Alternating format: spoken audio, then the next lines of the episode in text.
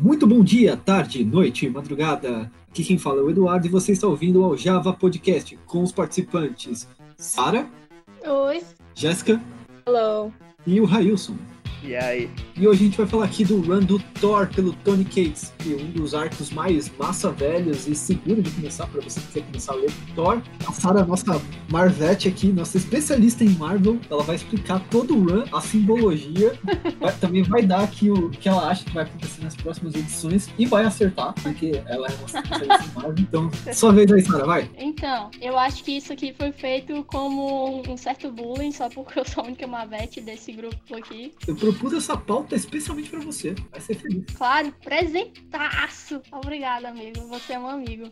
É, o contexto é: o Thor acabou de sair da Guerra dos Reinos, né? O, o Aaron acabou de sair do Thor, aí entra o Kate. O Thor se tornou pai de todos e ele acaba se aposentando, assim, entre aspas, dos Vingadores. Pra mim foi uma das. Assim, acho que a cena inicial já ajuda muito o leitor a se posicionar em como tá a do Thor. Você percebe que ele tá cansado, que ele tá sentindo o peso todo de ser esse, esse de ter esse novo título de rei e de pai de todos, ao mesmo tempo que ele não sabe direito como vai cuidar desses reinos todos. E aí ele manda o martelo dele, dá uma voltinha nos reinos, mandando uma mensagem para os reinos que eu vou ler aqui, que eu acho que resumiu muito bem. Nós temos, todos nós, guerreado bastante por mil vidas.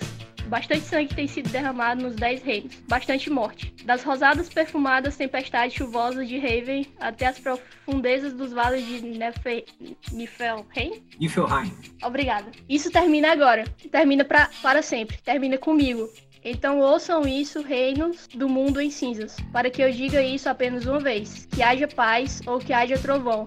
Tipo, pra mim, isso mostra como ele tá cansado, tipo assim, saco cheio, de olha, vai todo mundo se aquietar enquanto eu tô cuidando disso, porque eu não aguento mais. E ele fala isso com, no martelo, né? O martelo dando voltas nesses reinos falando Uhum. isso.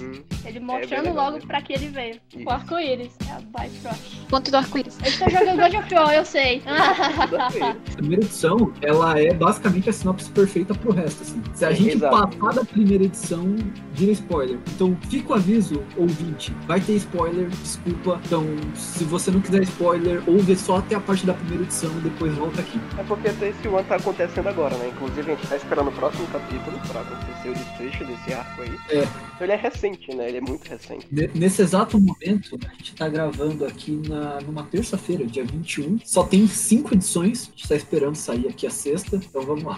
Como a Sarah falou antes, a gente tem logo a sequência inicial do Mjolnir, né, o martelo do Thor, passando pelos dez reinos assim, e aí passando a mensagem, que é basicamente sobre a, a sua presença em todos os reinos que ele tá passando. Então, no- nos reinos aliados, ele fala, tipo, é, para celebrar esse tempo de paz, e enquanto ele, quando ele passa pelos reinos como é, é, esqueci o, o reino de gelo, Jotunheim, é, a mensagem é para eles terem medo e temer a figura dele, porque agora ele, é- ele assumiu a figura de pai de todos, assim, e a- essa sequência termina de maneira sublime, assim, porque ele ele passa pelos Dez Reinos e ele termina em Midgard, assim, é, quando os Vingadores estão enfrentando uma criatura, o martelo só vai, acerta a criatura e explode, assim.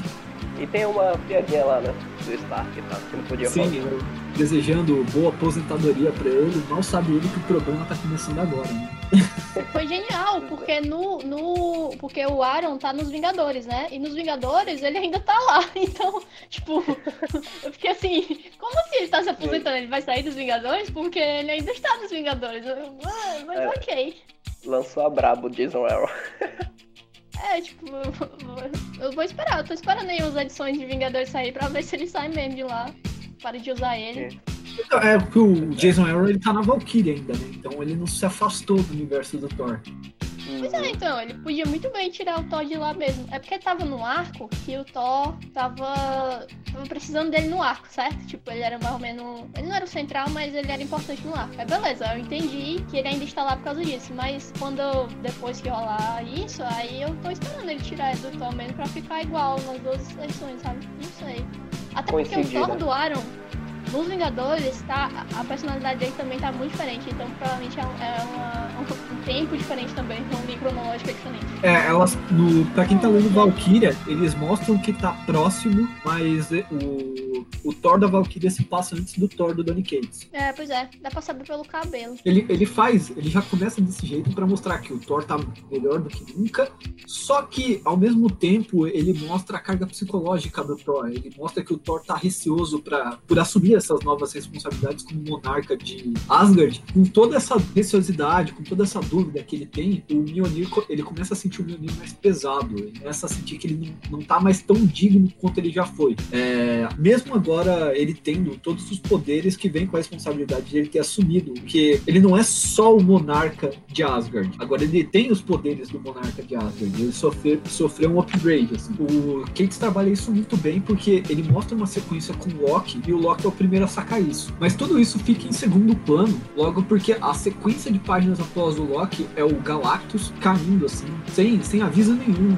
em Asgard, horrorizado, e ele vem anunciando que está chegando um tal de Inverno Negro, que é o arco atual do Thor. O Cates ele faz um trabalho fenomenal, não só nessa primeira edição do arco, mas na narrativa também, porque ele consegue criar um ponto de início para agarrar novos leitores para começarem a ler Thor de maneira rápida. Ele conta a origem do Galactus, ele explica o que é o Inverno Negro, ele mostra quais são os arautos atuais, assim. Eu acho que para quem tá querendo ler quadrinho de super-herói, tá querendo ler Marvel, tá querendo ler Thor propriamente, a hora é agora, assim primeira edição apresenta isso de maneira muito bem. E eu acho que eu vou fechar aqui a explicação da primeira edição, justamente porque ela acaba junto no, no Galactus anunciando o tal do Inverno Negro, para dar um pouco de espaço para vocês. E depois a gente começa a comentar a segunda edição, onde a gente vai começar a falar de spoiler mesmo.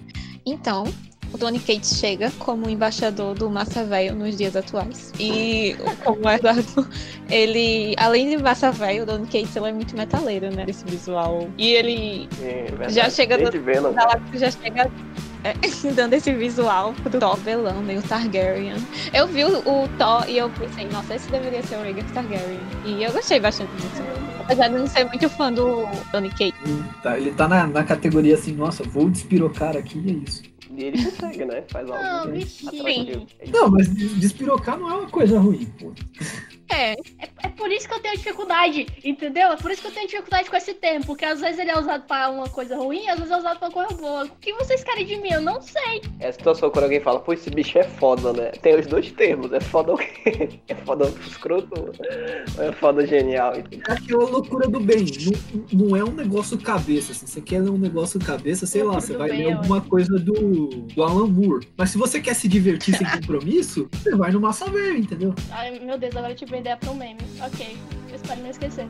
Não é um Alan mas é legal, gente. Porque, tipo assim, pra mim, é, o, o tanto o Aaron quanto o Kate, eles têm um negócio que eu adoro. Por eles terem crescido numa cidadezinha que era muito assim, é, interior, ligada à religião, tudo assim, voltada pra igreja, eles têm uns traumas muito interessantes que eu me identifico por causa da igreja. E eles criticam muito isso na obra deles. Eu acho isso, eu acho que eles criticam de forma completamente correta. Entendeu? Tipo, eu aceito as críticas dele. Porque tem gente que critica de uma forma totalmente, assim, zoada. E pra mim, Olá, isso é uma coisa. E pra mim, não vou botar o Garfield. E pra mim, isso é uma coisa cult. Assim, eu acho cult justamente porque a crítica deles é muito bem feita. Não é massa velho, entendeu? Tipo, quando eu vejo uma crítica, eu fico assim, ah, caraca, velho, isso foi uma crítica. Não é só superficial. Eles não escrevem algo só superficial, por diversão. Eles escrevem pra pensar também. Tudo bem, pode usar massa velho pra ser uma, um elogio? Pode, mas eles não são só isso. Tanto ele quanto o Aaron. Eu, eu acho que eles pegam nisso, assim.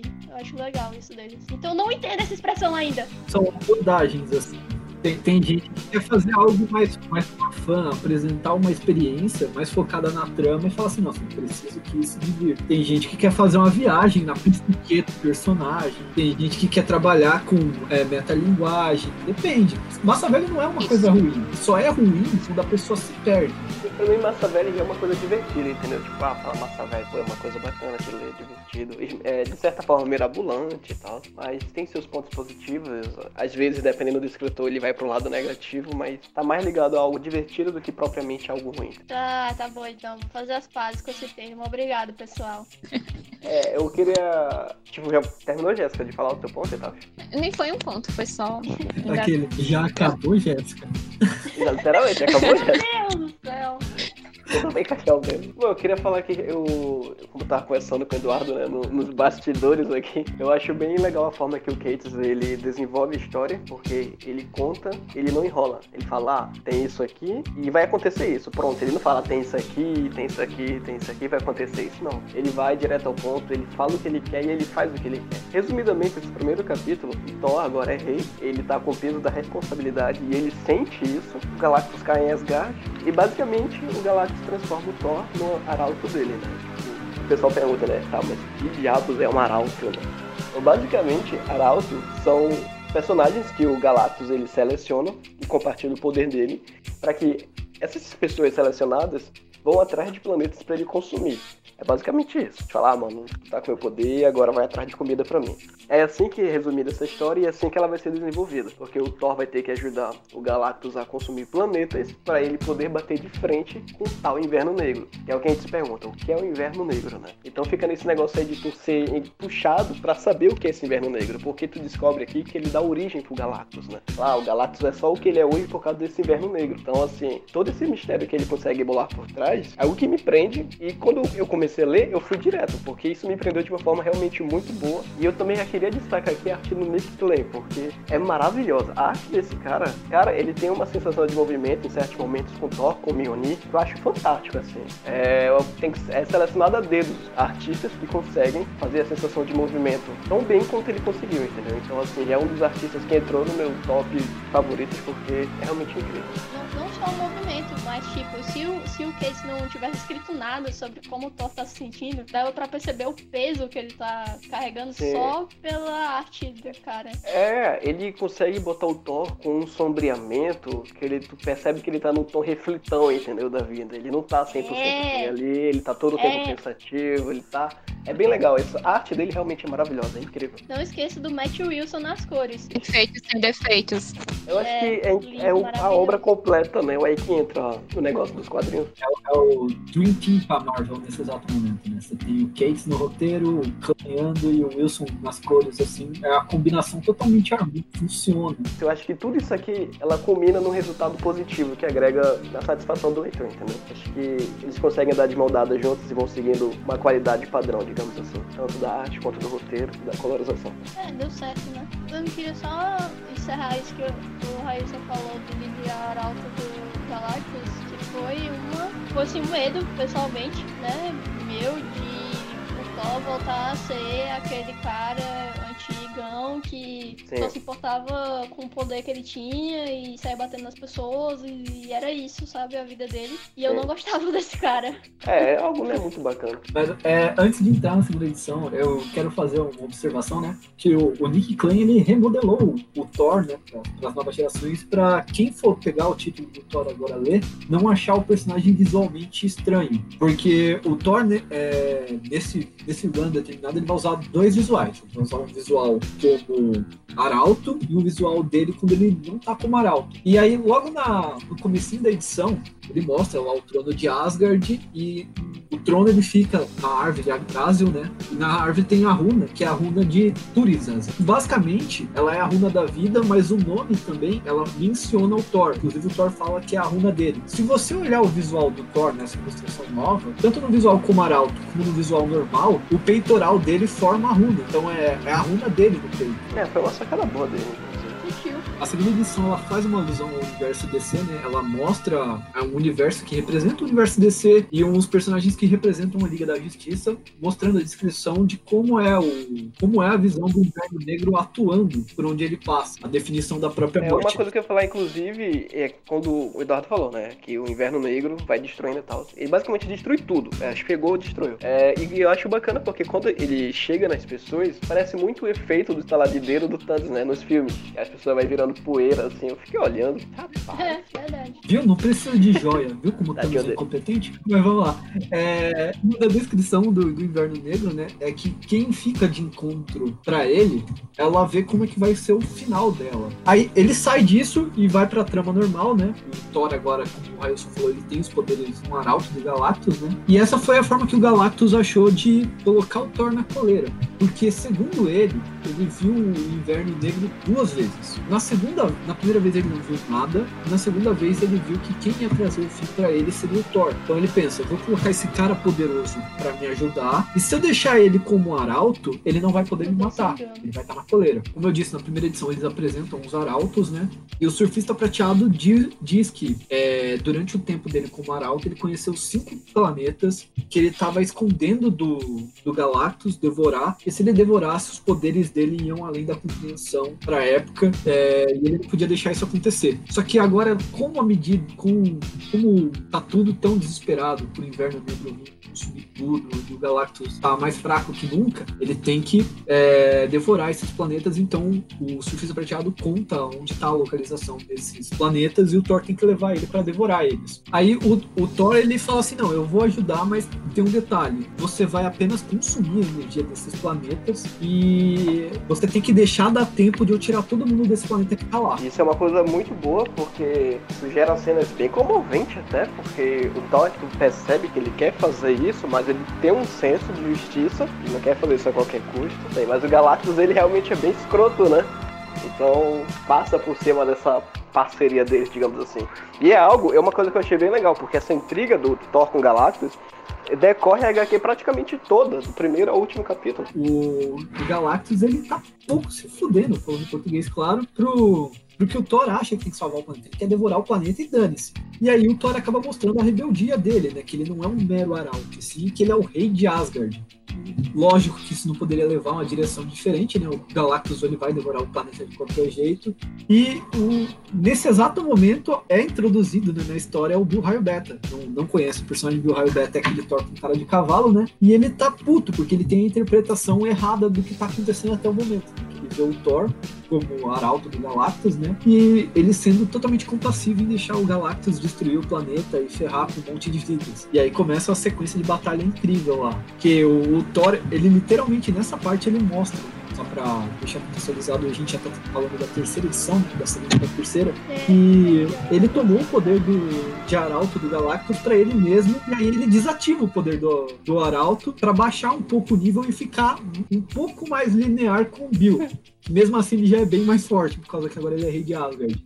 Essa batalha. É ele tá com totalmente uma postura arrogante, ainda assim visceral, né? É uma verdadeira batalha de egos, assim, né? Porque você tem o ego do, do, Raio Beta, que ele não quer enxergar de outra maneira, e você vê o Thor falando assim, não, cara, ou você sai da frente ou você vai perecer. Não, é, é uma coisa que eu quero comentar aqui, é que essa luta, ela é simplesmente maravilhosa. Eu amei essa luta com todas as minhas forças, porque é muito bom, porque o Bill, ele chega lá, o motivo principal dele é porque o Galactus corrompeu o Thor, né? Então o Thor chega pra ele falou, não, em nenhum momento eu virei um escravo, ele joga na cara do Galactus, eu acho isso muito foda, que todo tempo ele se afinetando, né? Em nenhum momento eu virei escravo do Galactus, é quando o Eduardo citou, ele tira os poderes do Galactus. É tipo o Shazam, entendeu? Ele, ele dá um grito entre aspas de Shazam, verdade ele nem grita, e ele sai do, do, do poder cósmico e pega a forma dele. E, e todo o tempo eu acho que é um diálogo bem bacana, porque tu vê que o Thor em nenhum momento ele quer lutar com o Bill. Ele fala, não, irmão, por favor, não faça isso e tal. Aí quando ele fala, não, se tu quer fazer isso, tu vai ter que passar por cima de mim, né? Que o, o negócio do Bill é querer tirar satisfação com o próprio Galactus. O Thor tá ali pra impedir e tal. E é quando gera a luta. A luta é muito bem, muito bem feita, entendeu, cara? Tipo assim, o Thor com. Antes dele realmente ficar na forma dele, sem os poderes do Galactus, mano, ele estica o braço, o Bill voa, entendeu? Simplesmente. Ele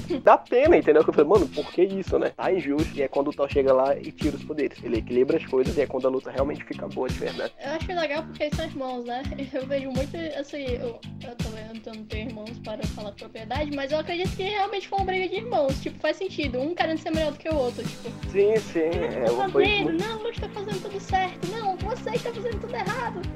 E é quando a gente chega no ápice da luta, né? Que é quando o Thor quer pegar o Mjolnir, só que o Bill tá segurando. Ele impede que o Thor pegue o Mjolnir. Nessa hora eu, tipo, fechei o olho assim. Fiquei Mano, é muito, é muito linda essa cena, porque ele diz pro Thor que ele tá indigno, ele não merece aquele Mjolnir. E é tipo assim, vocês não tem noção. Ou podem ter jaquileiro, ou algo, talvez, enfim. É porque o Thor realmente, ele quer o Mjolnir e o, e o Bill tá impedindo que o Mjolnir vá pra ele, entendeu? Aí ele- o Thor fala, beleza, se eu não vou pegar o meu, vou pegar outro. Que é o próprio do, do Bill, né? Que até parece que é o o Stormbreaker o Rompe Tormentos. Não igual do Bill. É, tormento, rompe tormentos. É diferente. E eles se colidem ali, né? O martelo com o martelo, quebrando o rompe tormentos, né? Tipo, e o Bill fica ali, cara, o que você fez, velho? E aí quando a gente vai concluir a luta, que o Thor vai dar o golpe final, e, a- e aí chega o ápice que tu fala, meu Deus, velho, que maravilhoso. É quando a Lady Sif chega lá e falando, não, mano, tu tem que parar, que tu já tá ficando é doido, né? Então, obviamente ela não fala isso, mas assim, é muito foda porque ela impede do Thor atacar o Bill, entendeu? E meio que é finalizar o último golpe mesmo. Cara, essa luta é incrível, é incrível demais. Eu vou ter que postar essa luta um dia. Nesse, nesse exato momento, tipo, ela joga na cara, assim, ela indaga o Thor e acaba ficando na cara que o Thor ele tá com medo de ele se perder, de ele perder a persona dele como rei de Asgard e que ele tá se tornando justamente o que ele não queria ser, que era o próprio pai dele, ele tá ficando igual. Sim, isso gera um diálogo incrível. construído. Isso gera um E olha aí, ó. Sim, cara, que é quando ele fala, né? Ele fala, ah, o Odin, ele não ia querer, e ela interrompe, né? Você não é o Odin, você é melhor Você é do que melhor. ele. Eu, nossa! Aí já é edição 4. Pra mim foi uma, uma coisa super bem construída do Case, que foi exatamente isso. Tipo, na primeira edição você fica em dúvida se o Thor vai continuar sendo quem ele é, é, vamos dizer assim, humilde, entre aspas, sei lá, com esse, esse, esse sentimento que É o Thor da massa. é, que ele tem, que ele tem um propósito, que ele precisa cumprir alguma coisa, sabe? Que ele não é só o loucão que ele era antigamente. E aí na segunda edição, ele briga com Galactus, aí você percebe que ele tá sucumbindo a isso de novo. Aí na terceira ele briga com o Bill, aí você já fica com medo, aí o Bill mostra, aí o Bill começa a mostrar que na verdade ele tá com dúvidas, tipo, ele não tá fazendo isso porque ele tá voltando a ser quem ele era, ele tá fazendo isso porque ele tem medo de voltar a ser quem ele era, entendeu? Faz sentido. Aí eu achei legal que ele construiu isso muito bem, o Case. Ele foi do, da pergunta pra o que está passando na cabeça dele pra a Lady Sif fechar com as respostas. Ele- veio das dúvidas, É. aí a Sif fez com as respostas. E aí a gente começa na quinta edição definitivamente com o Black Winter. Mas enfim, a gente vai chegar lá.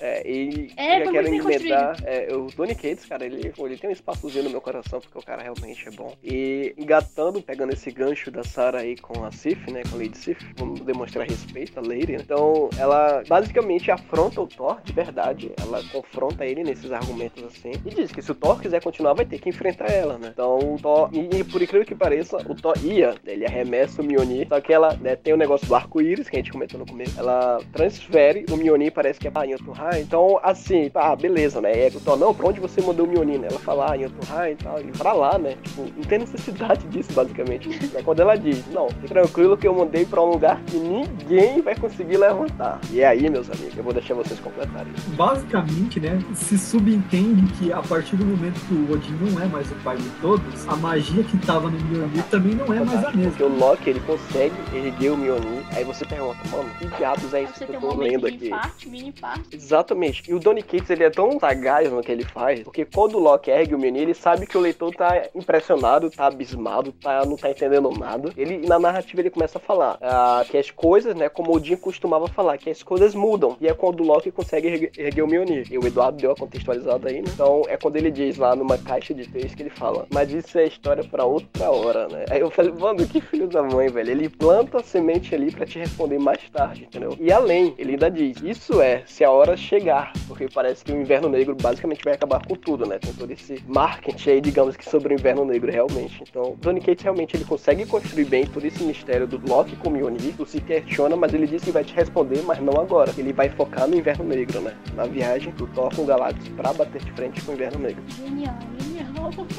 Fabuloso. A, a trama segue, né? O Thor e o Galactus eles seguem com a missão de confrontar o Inverno Negro, né? E aí eles vão atrás dos outros quatro planetas. Segue mais ou menos o mesmo rumo do primeiro planeta, né? O Galactus tá destruindo, não tá deixando o Thor fazer o trabalho dele direito. O Thor tá puto, mas ele faz o trabalho. Até que o, o Inverno Negro, ele finalmente se mostra, né? E o Inverno Negro, ele tem a mesma parada de como as pessoas enxergam o Galactus. Ele é, ele é senciente e cada pessoa pode ver ele de uma maneira específica. O, o Mickey Klein ele especifica isso como se fosse uma névoa negra, assim. Inclusive, acho que é na página da quarta edição, na última Isso. página, mostra tipo uma névoa negra, assim, e no meio como É. se fosse uma caveira. É, e aí, a, a névoa negra ela, ela vai em torno do, do Galactus e do Thor e eles travam uma batalha psicológica. Ela entra dentro do psicológico do Thor, né? Mostrando uma série de Hum. inimigos que o Thor já, já derrotou. Mostra o Thor, o Apocalipse. Isso tudo numa, Mostra o tem Loki. uma splash page que é de maravilhosa. que é incrível, realmente, cheio de detalhes, ricamente, muito lindo nos detalhes. Ele define como diversos fins do Thor, mas nunca o fim definitivo. Aí ele, ele menciona, esse não é o seu fim definitivo. E ele assume uma forma física, ele sai desse conceito psicológico, né? E o, e o Galactus, ele, como eu falei antes, ele menciona que ele teve um encontro com o Inverno duas vezes. Uma no antigo universo e uma nesse. E nesse universo, a, a figura que ele viu que ia trazer o fim para ele ia ser o Thor. E aí a sacada do, do Kate junto com o Clay é justamente que o Inverno Negro assume a forma do Thor, mostrando que ele é o destino final. Ali você tem uma, uma virada de página do universo Marvel. Assim. E, e aí ele, ele indaga o Thor dizendo que ele tá buscando só o sobrevivente do último universo, que é o Galactus, e dizendo que o universo vai passar por destinos piores do que ele. Com aquela linha de pensamento assim, agora, eu entrego o Galactus ou não entrego? Cara, é uma sacada genial. Esse é o final da, da quinta edição, né? Gente não sabe o que vai vir a partir. Acho que agora, quarta-feira, já sai uma edição nova. E detalhe, né? Que quando tem esse contato com o Inverno Negro, o Thor, ele bota, né? Um pedaço da capa dele para tampar os olhos dele, que é justamente para ele não ter o contato direto. E aí, quando ele percebe o tamanho da ameaça, ele tem esse contato com o Inverno Negro, ele chora, percebe que o Thor tá chorando. Então, pelo dramático nesse final, o mistério que fica, né? Toda essa situação do Inverno Negro assumindo a forma do Thor, enfim, foi algo muito bom, realmente algo muito bom mesmo. Que eu acho que é a confirmação final para fechar a dúvida de que o Thor, se ele tinha, se ele ia voltar a ser quem era ou não, né? Ele mostrando a fragilidade as pessoas, ok. As pessoas não, mas assim, ele, ele, mostrando a fragilidade, eu achei assim incrível. Foi um toque assim, muito bom, muito bonito. Leiam o Thor do Donny Cates lá, muito bom, tipo, muito bom mesmo. Ele te prende, ele consegue te prender, ele consegue te deixar dentro do que ele quer te passar, todo o mistério. A arte do Nick Clay também é maravilhosa, é incrível. Tem uma splash page lá perfeita. E é isso. As expectativas são as mais altas possíveis. Em nenhum momento, tipo assim, a cada edição, meu hype pro que poderia ser o Inverno Negro só aumentava. Então acredito que realmente Tony Cates conseguiu fazer o que ele queria, bem feito. E pegou esse negócio do massa velho e conseguiu aplicar de forma boa. E é isso. E é isso aí. Cinco capítulos vai fechar lá. Então, né, é... só, só mencionar, né? Tem grandes expectativas pro final desse arco, né? Vai esperar sair próximas edições. Pra quem tá acompanhando aqui no Brasil, a Panini deve lançar esse título, eu creio que até o final desse ano, né? Já que ela já tá publicando a Valkyria da Jane Foster, que tá sendo feita pelo Jason Aaron aqui. Acho que tá na primeira ou na segunda edição. E eu queria abrir um espaço pro jabá de vocês. Vocês querem falar alguma coisa? Passem ao Kingiel. Pessoal, curtam DC Brasil Clube, tanto no Facebook quanto no Instagram. Pronto, valeu, falou. Ótimo página. Tem ótimos memes. Não é porque eu faço que eu estou dizendo que são ótimos, mas são ótimos. Não sou só eu que faço, na verdade, os outros, as outras pessoas que fazem eu acho até melhor. Mas tudo bem, sigam lá. Também, se quiserem seguir quadrinhos e quadrinhos, eu faço tirinhas sobre a minha vida de leitora em quadrinhos, né? E também posto minhas leituras semanais, porque eu fico tão animada com certas coisas que eu não aguento ficar só falando das paredes. Às vezes eu aguento, mas enfim. Aí, aí eu posto para o vento. Eu posto para o vento para ver se alguém, se alguém vê. É, eu, sou a DM da HQs da hora lá, vou sair divulgando isso lá, acho que o pessoal já sabe. Se, se, tiver alguém ouvindo daqui, provavelmente já sabe que eu tô divulgando lá. E é isso, mas sigam aí a galerinha. Valeu, são nós. E bebam água. Usem máscara, é a primeira mensagem que eu tenho a dizer. E sigam os artistas sempre, apoiem eles, porque é muito triste ver alguns artistas que são muito bons, muito talentosos e não tem muitos seguidores, Instagram, essas coisas, eu não entendo porquê. Mas é isso aí. E sigam quadrinhos em quadrinhos, sigam a HQ da Hora e o Multiverso na Arte, que é Multiverso 9 Arte no Instagram. E é isso. Leiam HQs e usem máscara. É, não saiam de casa nessa pandemia, tá, pessoal? Por favor, comprem seus quadrinhos online, tá? Tem, tem comic shops vendendo aí, você não precisa comprar tudo da Amazon se você quiser ajudar o comércio. E para quem quiser me seguir, por enquanto eu não fiz uma, uma página propriamente dita para arte, para quem não sabe, eu sou artista 3D e professor. Só que quem quiser me seguir, quiser ver eu falando minhas asneiras, me segue no Twitter, no Eduardo Piranga piranga igual do posto mesmo. Não, eu, minha família não igual do posto, queria, porque aí eu ia ter duas coisas nas HQs. Essa vida é triste, não deixa. Mas vamos lá, essa, é, essas são as considerações finais. Então vamos todo mundo, tratando, tchau, né? Tchau, pessoal. Falou, É, tchau, tchau, pessoal. se cuidem. Fiquem em casa.